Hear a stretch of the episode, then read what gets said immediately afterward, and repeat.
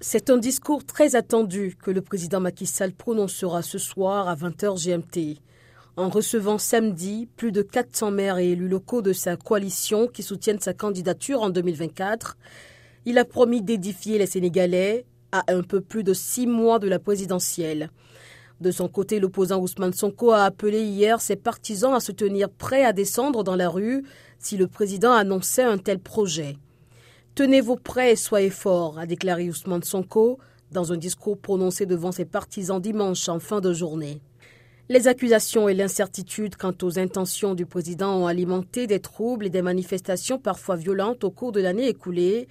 Macky Sall, qui est arrivé au pouvoir en 2012 et a été réélu en 2019, n'a pas précisé ses projets jusqu'à présent, mais a suggéré qu'une nouvelle constitution en 2016 le rendait légalement éligible pour se présenter à nouveau. De violentes manifestations ont secoué le Sénégal suite à la condamnation le mois dernier à deux ans de prison d'Ousmane Sonko dans une affaire de viol. Cette condamnation le rend inéligible pour les élections de 2024. Dans son discours hier, il a également appelé à des manifestations s'il était emprisonné.